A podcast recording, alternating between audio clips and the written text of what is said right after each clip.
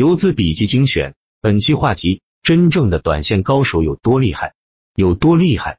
四千六百个票在他们眼里只有两个票，一个龙头，一个不涨，其他的都是虫子。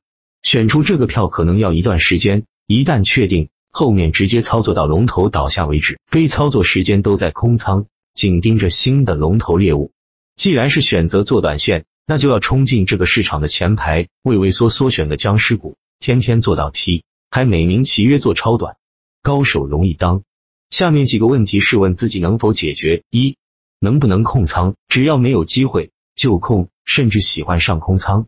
你做不到，你巴不得周末都要股市开盘，巴不得年都不过了，因为股市是你的摇钱树。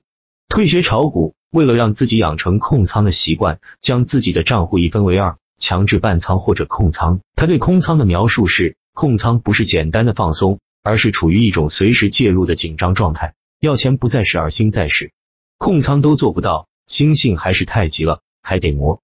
二自选永远只有那么两三个，且都为龙头试错，你做不到，因为你的自选一定有很多票。今天看到这个票走势不错，明天听到那个大师推荐，后天又有论坛说股，几天下来自选没个几十，也有一百了，真是眼花缭乱。还天天后悔没有买自选里面的涨停。方青霞那句话不错，强迫自己的自选只有龙头，才能让自己与龙头更近。多余的杂毛只会蒙蔽自己的双眼，这可能便是妨碍你触摸市场核心的屏障。三，出手即雷霆，确认龙头需果断，吃下龙头中属于你的认知部分，心怀龙头信仰。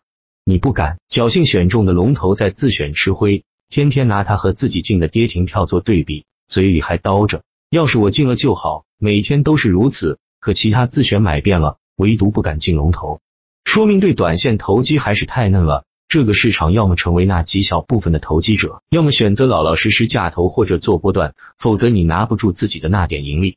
以上三点姑且算是投机高手的素质吧。至于水准如何，那就是其中差距。少预测，多应对，高手们不怕出现意外，因为大 A 的意外都被体验完了。兵来将挡，水来土掩。